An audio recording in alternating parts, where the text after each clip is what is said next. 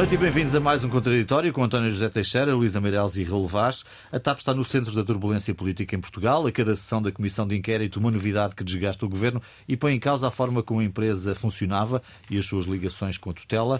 A revelação de uma reunião do, da Presidente Executiva, agora ex, com elementos do grupo parlamentar do PS, mereceu críticas da oposição e do próprio Augusto Santos Silva. O Presidente da Assembleia da República pede que se distinga o caráter político do técnico nas reuniões políticas, diz, devem estar pessoas que estão investidas em funções políticas e não técnicos.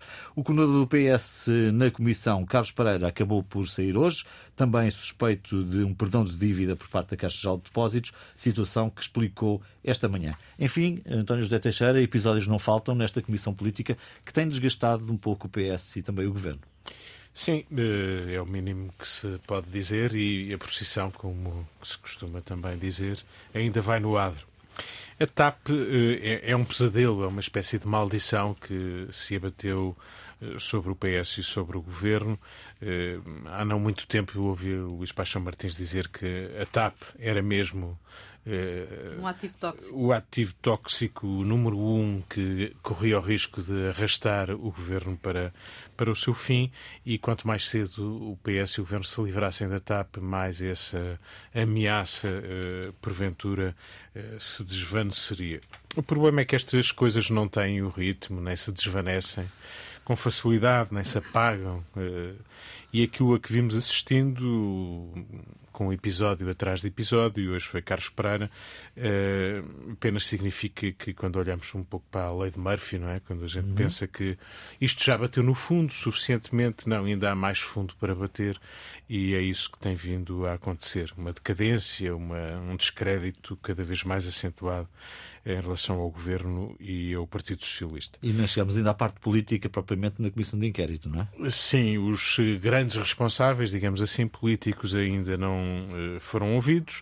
A Comissão, aliás, uh, o PS gostaria que ela fosse mais rápida, obviamente para mais rapidamente poder afastar o pesadelo, mas uh, a Comissão durará seguramente pelo menos até julho e, portanto, o Governo corre o risco de ir ardendo em lume brando e de ter, eh, enfim, eh, algumas surpresas pelo caminho. Esta de Carlos Pereira que citaste, que já é do dia de hoje. Eh, o problema não será e pode até nem ser a substância do caso em si, do alegado perdão ou do perdão, que obviamente precisa de ser esclarecido pela Caixa Geral de Depósitos. Tudo isto até pode ter sido normal, regular, as, explicação, as explicações dadas poderão ser convincentes. Isso é, obviamente, importante.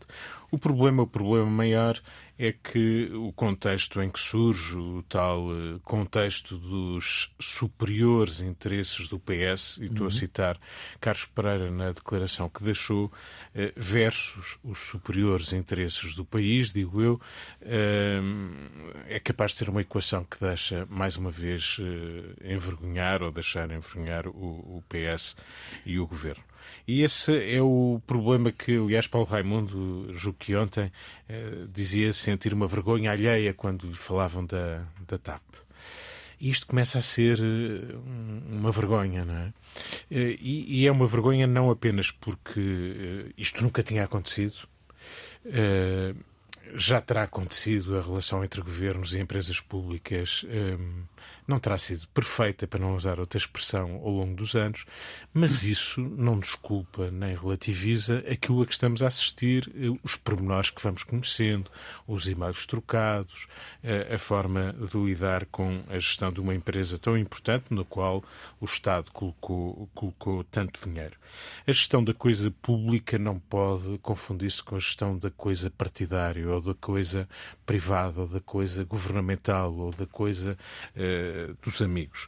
E isto, eh, se não aparenta tal, eh, eu diria que eh, aparenta e, e muitas vezes confirma, não é apenas aparência, confirma que assim é.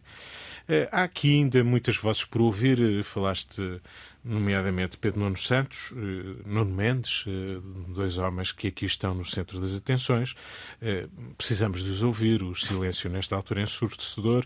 António Costa quererá, obviamente, circunscrever o mais que puder isto a esses responsáveis, um pouco dizendo, enfim, que não era todo o PS que está em causa, mas eu julgo que esta esta questão corre o risco de começar a fraturar e fragmentar o Partido Socialista, e se isso acontecer, esse fator vai ser decisivo para o Presidente da República poder tomar uma atitude. Eh, começa a haver alguns sinais.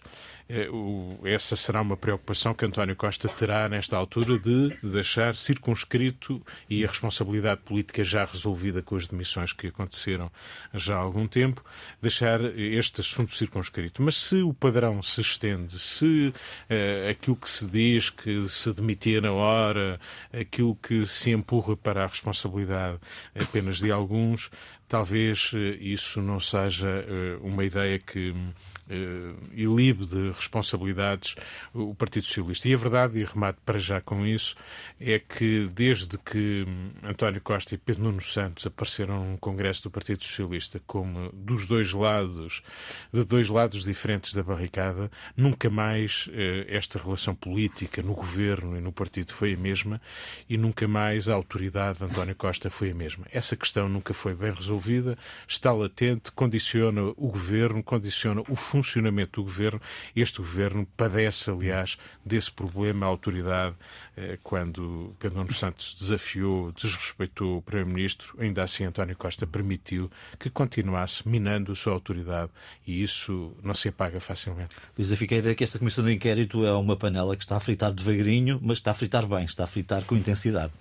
Sim, tá, é uma panela que está a cozer, enlumbrando às vezes, e às vezes uh, o fogo fica mais alto. Uh, mas sim, eu acho que isto.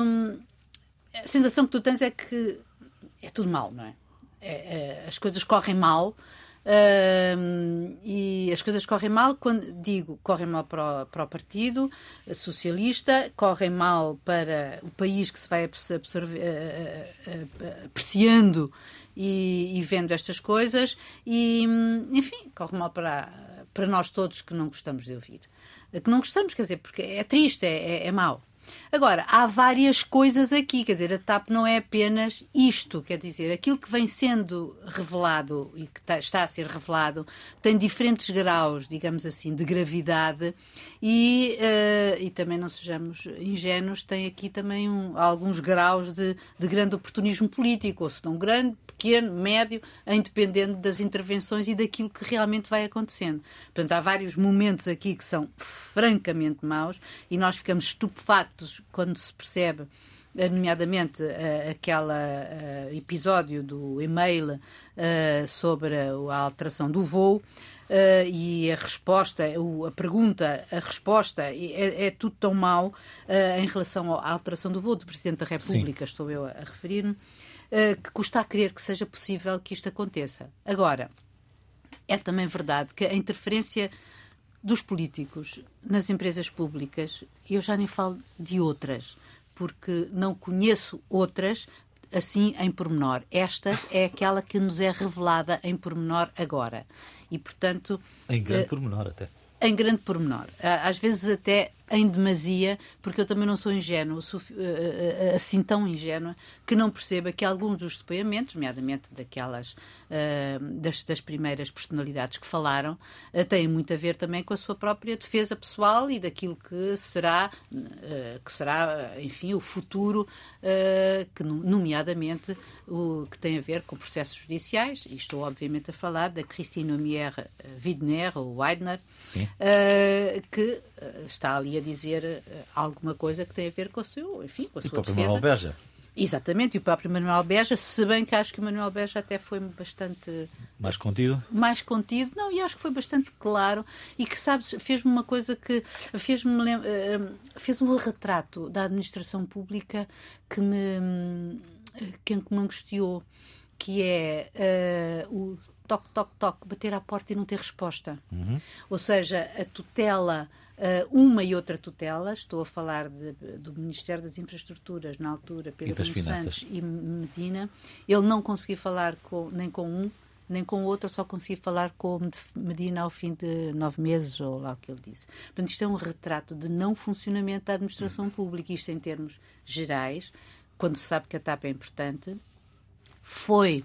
Uh, ela não foi, uh, quer dizer, ela foi renacionalizada. Uh, foi uh, renacionalizada. renacionalizada. mas ao mesmo tempo nós também sabemos que essa nacionalização derivou da, da, da intervenção que o, Estado, que o Estado teve que fazer e do dinheiro que lá estava e que, que teve que pôr, dos 3.200 milhões, e, e, que a União Europeia obrigou a, a, que esse dinheiro fosse capitalizado. Portanto, foi uma nacionalização obrigatória, digamos assim. Mas seja como for, agora esperemos que seja privatizada o melhor possível. Uh, e depois disto, não sei como, como é que será. Eu quero com isto dizer que um, uh, quando uh, António Costa, uh, aliás, em declarações à Lusa, faz e, e, diz que a situação é gravíssima, obviamente, e diz que admitiu na hora, pois acho bem, acho que era o mínimo que ele poderia fazer. O Gomes já está admitido, mas já está admitido, quer dizer, já se foi embora. Pedro Nuno Santos vai vir aí. E, portanto, eu acho que esta comissão, nós, uh, o que nós sabemos até agora não é do nosso agrado, revela um estado bastante triste do que é esta administração uh, pública. Uh, a interferência de políticos não é bonita de se ver, nem é desejável. Uh, não sei se é replicada em várias outras, mas ainda está para vir quando chegar a, a parte verdadeiramente política um, que será Pedro Nuno Santos, Hugo Mendes, o próprio Medina e Galamba, uh, nós veremos, enfim, cá estaremos para ver o que é que sai daí. É uma das maiores comissões de inquérito, de facto, dos últimos anos, em termos de número de participantes, e, portanto, teremos aqui longas semanas de, de revelações. De maio, final de maio. Uh, Raul, as tuas impressões sobre aquilo que está lembrado, aqui a acontecer? Eu tenho-me lembrado do discurso do Primeiro-Ministro quando tomou posse uh, de, com a sua maioria absoluta. Uma, uma das promessas de António Costa e um dos seus objetivos, se bem me lembro, era reconciliar os portugueses com uma maioria absoluta. Porquê? Porque dizia António Costa uh, que a sua geração tinha vivido mal, tinha convivido mal, tinha sentido uh, na pele, na pele acrescento eu, as maiorias absolutas do professor Cavaco Silva. Passou-se um ano, e eh, eu não vou dizer que as maiorias são melhores umas que as outras, ou piores umas que as outras, mas de facto isto é lamentável. Uh, é evidente que António Costa não vai reconciliar os portugueses com a maioria absoluta.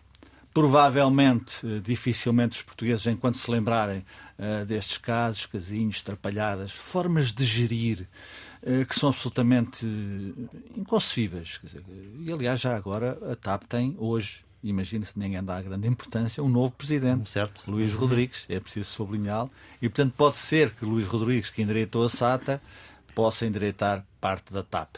Uh, mas a forma como isto se geriu. Uh, Cristina Ormier foi escolhida por um headhunter, Portanto, era supostamente uma pessoa que vinha com créditos, competências. Eh, eu bem sei, que acompanhei um bocadinho isto por curiosidade, que foi a última de uma lista em termos de valor financeiro, de pedido financeiro pelas suas funções.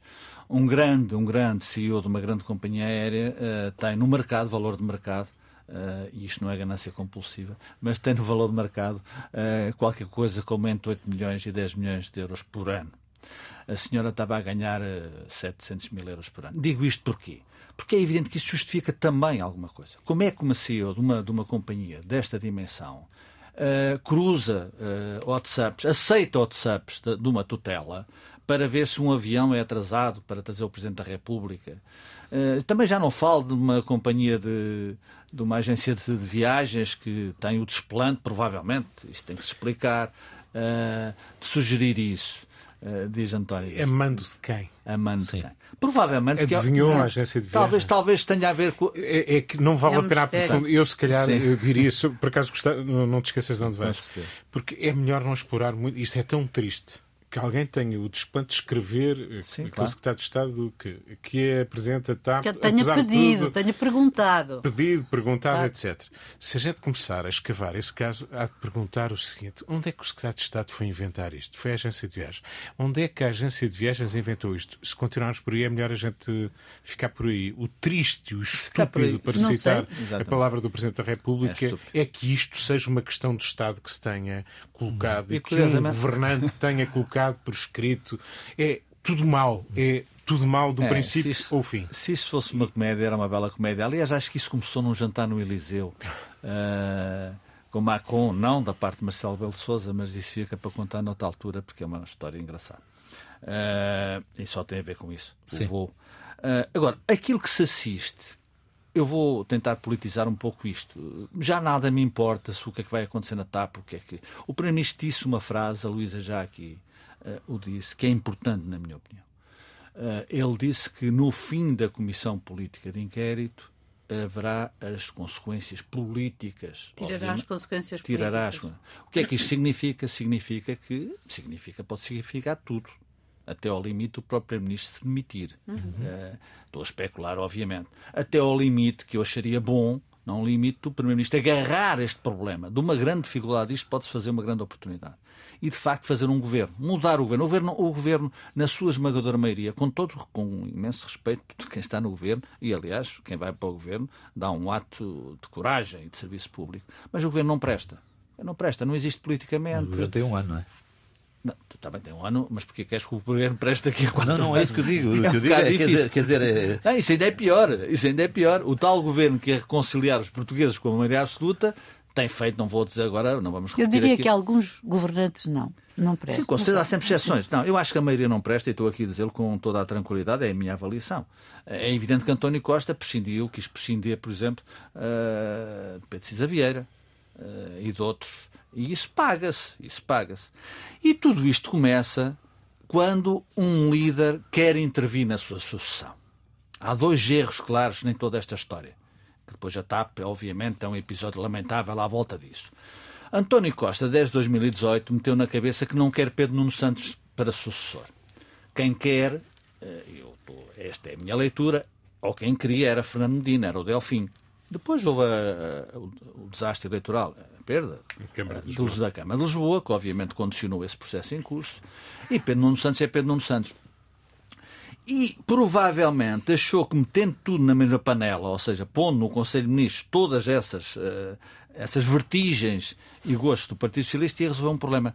Criou um grande problema ao Partido Socialista o António já o disse, e o Partido Socialista é o, pode ser o grande problema disto tudo.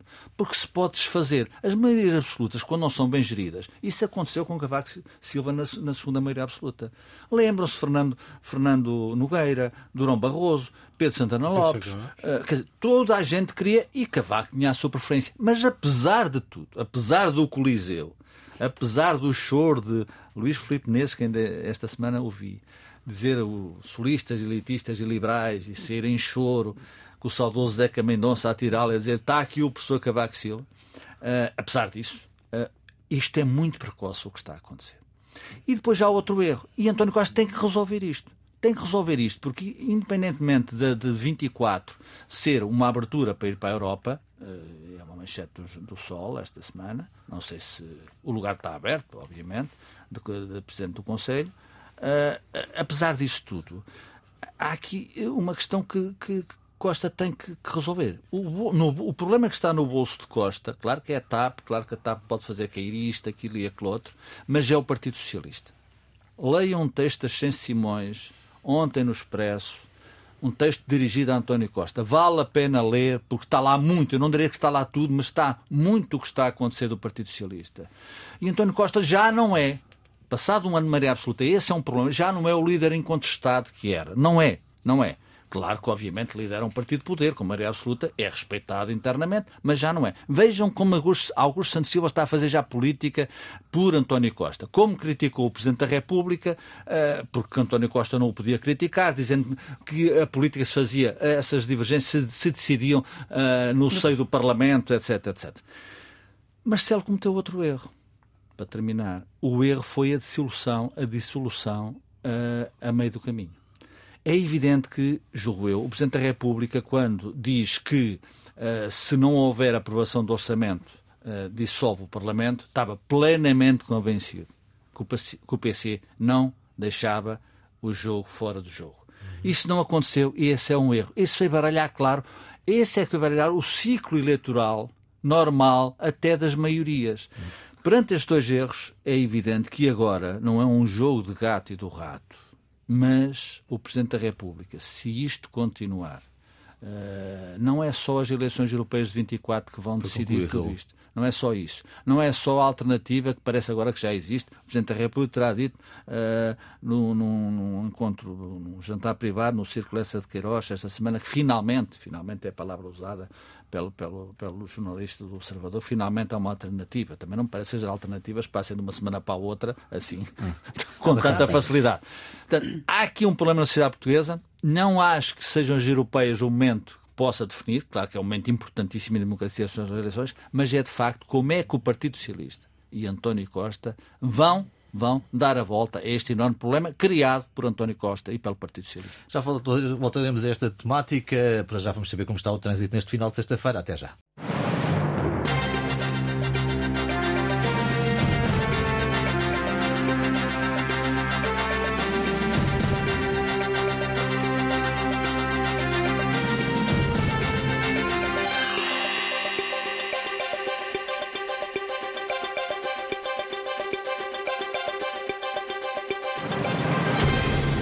Viva, boa noite de novo e bem-vindos à segunda parte deste contraditório. Vou aproveitar uma frase do Raul Vaz aqui no final desta primeira parte, dizendo que o problema no bolso de Costa é o PS e de Bosses falou muito esta semana, porque Marcelo diz que o Presidente não está no bolso da oposição nem no bolso do Governo, está no bolso dele, é livre e independente.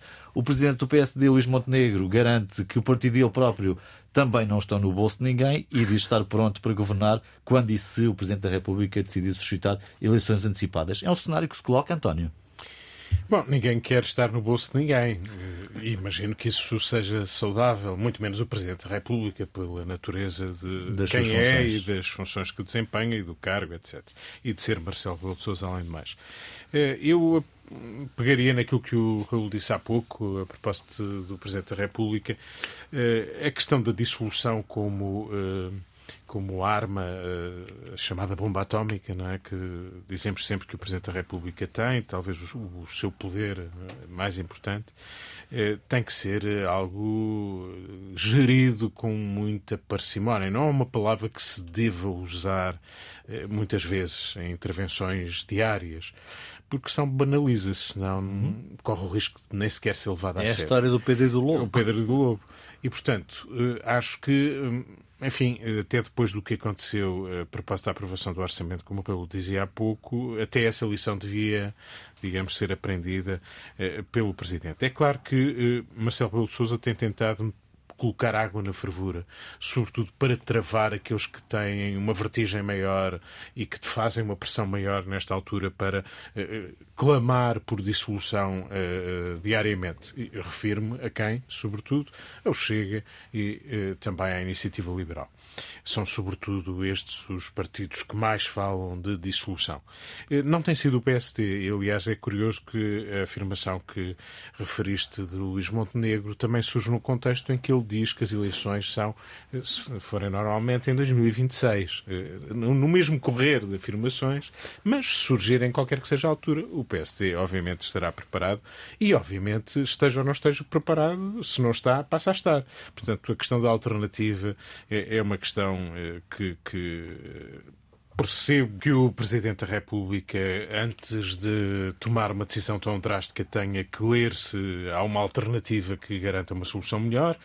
Mas, eh, de facto, nesta altura, eu julgo que Marcelo Rebelo de Sousa tem muito presente uma sondagem feita há cerca de um mês, uma sondagem para a RTP a Antena 1 e o público, uma sondagem da Católica, que tinha esta coisa paradoxal que ficou a tocar muito, muitas campainhas, que é os portugueses acham maioritariamente que o governo é mau ou muito mau. A realidade que temos observado a propósito do caso TAP deixa esta situação bastante explicada e, apesar disso, 70% acham que este governo deve governar até ao fim. E Marcelo leu e interpretou uh, este sentimento como decorrente de uma situação grave que vivemos em termos internacionais, de uma instabilidade económica, social que a inflação veio trazer e inquietações para o futuro, e, portanto, eh, há aqui uma prudência que tem que se jogar, uma prudência que deve ser conjugada com a observação por parte do Presidente se o PS tem ainda e o seu governo tem ainda retorno relativamente àquilo que tem acontecido. Sem essa leitura, julgo que falar de dissolução corre o risco de ser mais prejuízo para quem está no poder e para quem quer conquistar o poder. De resto, Marcelo, Luísa, tem dito, tem dito isso mesmo, não é? Tem, tem ouvido os sinais uh, que chegam das, uh, dos eleitores. Sim, mas eu acho que o problema é estar, de facto, a falar demasiado de dissolução.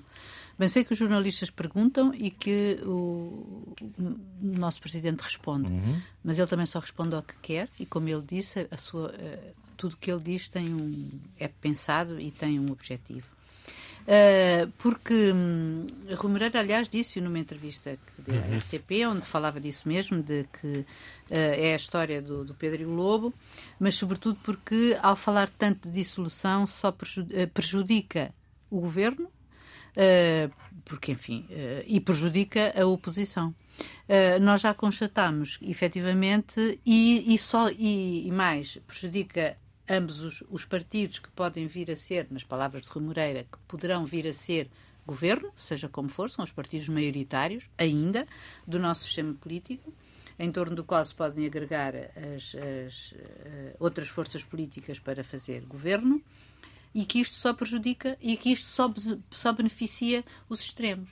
E a gente sabe que esses extremos não são os extremos, é uma extrema chamada extrema-direita ou direita radical, que no nosso país é encarada por uh, André Ventura uhum. e o seu partido Chega.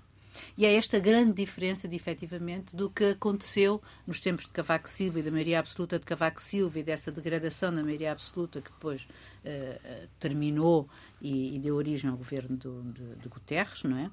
E que aqui é a grande diferença, é que nesse tempo não havia uma extrema-direita a espreitar. Aqui existe uma extrema-direita a espreitar e é o único partido da oposição que cresce. E atuante de resto, não é? E atuante de resto. que possa fará uma moção de censura. E é isso que torna particularmente difícil, e nós compreendemos a preocupação do Presidente e percebemos que o Presidente não está uh, com a mínima intenção de vir a poder dar aso a que uh, o Chega chegue uh, ao poder, mas efetivamente essa, isso existe. Uh, e, e, penso que nós temos que, nós todos, uh, temos que, refletir e, e, e pensar nisto. Uh, e exigir que, efetivamente, quando se forem tiradas, seja como for, quando vier a haver eleições, ou, ou este ano, ou no próximo, Uh, este ano não acredito e no próximo logo se verá, não, não faço ideia. Uh, este ano há regionais na Madeira. Este ano há regionais na Madeira, mas eu estava a falar de eleições gerais, não é? Que te, aqui te, com, esse, com, esse, com esse impacto. Mas que, uh, mas que esta posição de Marcelo, quero eu dizer, já também está a provocar, quer dizer, à esquerda tens já movimentos de, de desagrado, mas também à direita. E quando Montenegro, e não só Montenegro, quando vários membros do Partido Social Democrata, eh, como se foi com a patente Nós Somos Alternativa, pela voz de Montenegro, mas também já se começa a ouvir uh, várias vozes contra esta, esta posição do, do de Marcelo. Uh, Marcelo também fica numa situação, e ele é o nosso presidente, é o nosso Supremo Magistrado uhum. da Nação. E acho que isto Uh, fica, uh, fica demasiado. fica um, um, um sistema e uma, um, um, clima político efetivamente uh, muito, muito, muito complicado. Raul? Sim, no bolso do Presidente da República eu penso também que há um problema, e o problema chama-se André Ventura. Esse está lá, não sei se há outros, certamente haverá outros, há a inflação, há a guerra, há a diminuição das condições de vida em Portugal, mas está lá no bolso e aquilo que penso que o Presidente da República eh, mais quer evitar, uh, eu diria que o Presidente da República preferiria uh, entrar com António Costa e, apesar de tudo, apesar de tudo, sair com António Costa enquanto Primeiro-Ministro. aquilo que Marcelo de Souza quererá evitar, e é percebe-se, embora isso não seja, muitas vezes não seja possível, é deixar uh, no poder ou à mesa do poder ou criando uh, sugestões e soluções sociais e económicas que não são propriamente aquelas que regem uma democracia, deixar o Chega com essas valências e com esses poderes. Isto é muito difícil, porquê? Porque é evidente que há erros que foram cometidos por trás e não foram por Marcelo Bolsonaro. Eu, aliás, julgo que a única pessoa que confrontou devidamente, devidamente André Ventura, bem sei num debate presidencial, foi o Presidente da República, Marcelo Rebelo. E é assim que se deve confrontar André Ventura, uhum. uh, não uh, dizendo que ele não existe, pelo contrário, porque ele é alimentado.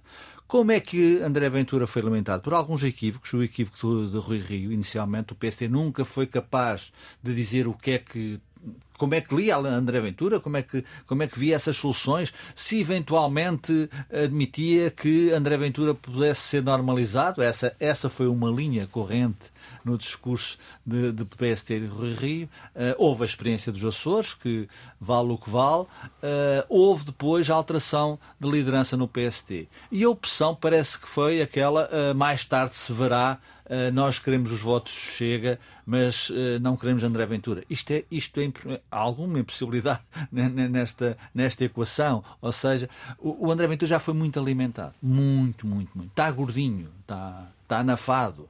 E foi alimentado não só por estes equívocos do PST, como foi por António Costa. Porque António Costa, num certo momento da sua vida política, deu-lhe jeito. E eu percebo politicamente. Ou seja, colar o PST ao Chega era dizer, lembra-se tu, connosco não passarão. Uh, eles estão a passar por aí. Não estou a dizer que seja que António Costa quer que eles passem e, e, que floresçam, mas estão a passar por aí. Enquanto e o PSD não perceber isso, António Costa continuará a cavalgar. Exato, eu espero, exatamente, espero, António, é que o PSD perceba isso e que António Costa não continue a cavalgar. Mas, mas... Há, aqui, há aqui uma conjugação de interesses Sim. que é barrar André Ventura e dizer à sociedade portuguesa aquilo que ele representa.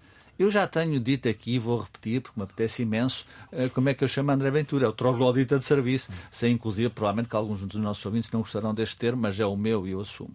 Eh, agora, com o troglodita de serviço tem que se tratar de outra forma tem que se tratar como, com todo o poder que ele tem, com os 400 mil votos, aquilo que ele representa para a sociedade portuguesa, e tem que se tratar, em princípio, em primeira instância, pelos responsáveis políticos, sejam eles os líderes do PSD, naturalmente, o líder do Partido Socialista e os líderes dos outros partidos, inclusive o líder da Iniciativa Liberal, que tem sido a liderança da Iniciativa Liberal, apesar de tudo, apesar de tudo, é aquela que, na minha opinião, tem tratado melhor esta circunstância. Portanto, uh, uh, o problema no bolso de Marcelo Belo Souza é tudo isso, obviamente, é se o governo conseguir, conseguirá recuperar ou não, o que é difícil, mas também se chama Chega e André Ventura. Hum.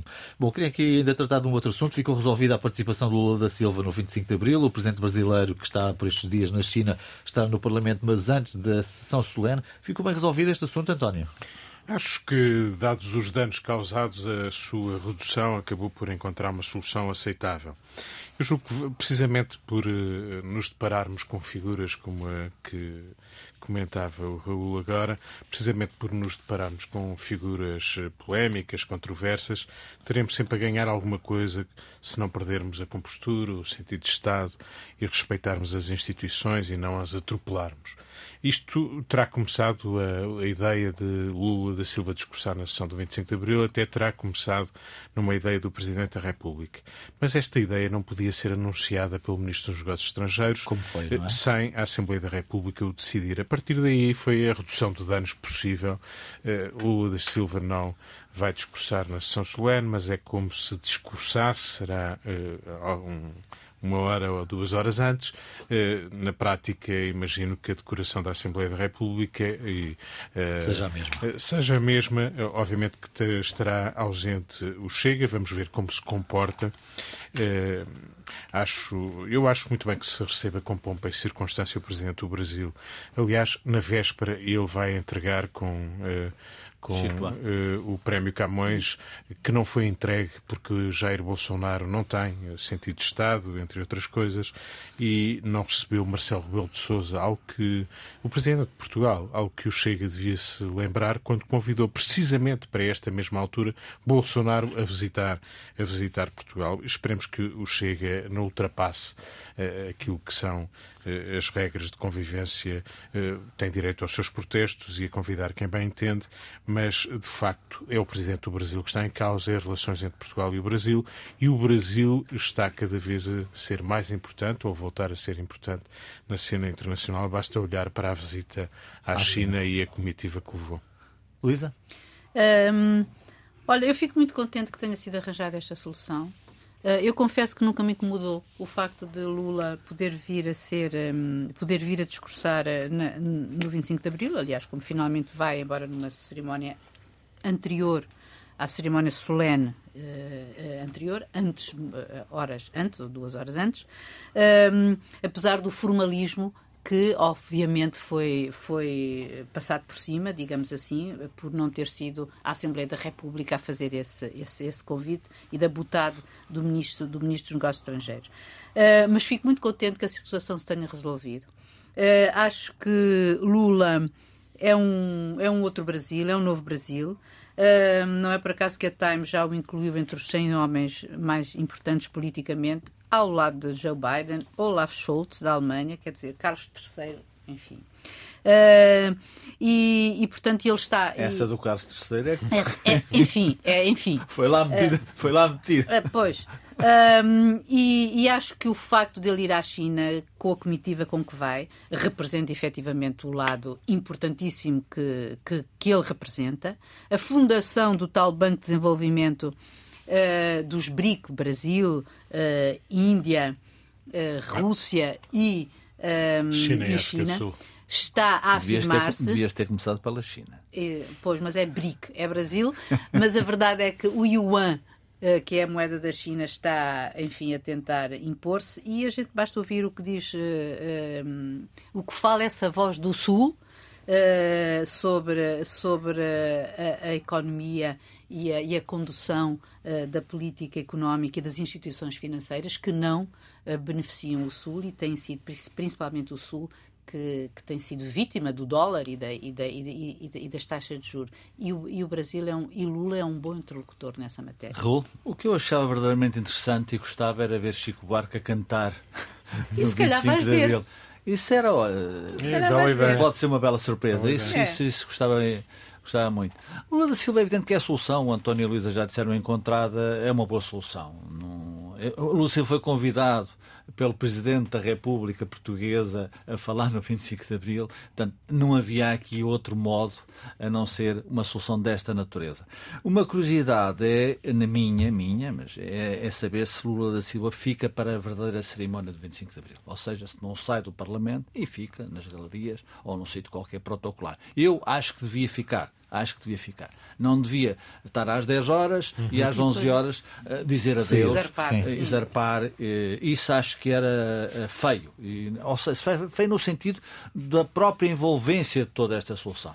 Depois é importante dizer que Lula da Silva há um movimento que está em, em construção avançada que é de facto o ataque ao dólar como a moeda de referência no mundo. E isto é muito, hum, muito importante. Exatamente. O mundo que nós vivemos acabou. Acabou, enfim, nestes sentidos. Ou seja, eh, a China, o Brasil, a Índia. Eh, a Rússia, eu acho que, eu acho que o grande erro de Putin é ter, é ter transformado a Rússia numa dispensa da China. Uh, portanto, a partir de agora, a Rússia, durante bastante tempo, será aquilo que a China quiser que a Rússia, que a Rússia seja. E, portanto, a Rússia não lhe dá grande importância, a não ser, obviamente, uh, aquilo que está em curso e que é absolutamente trágico. E, portanto, há um movimento.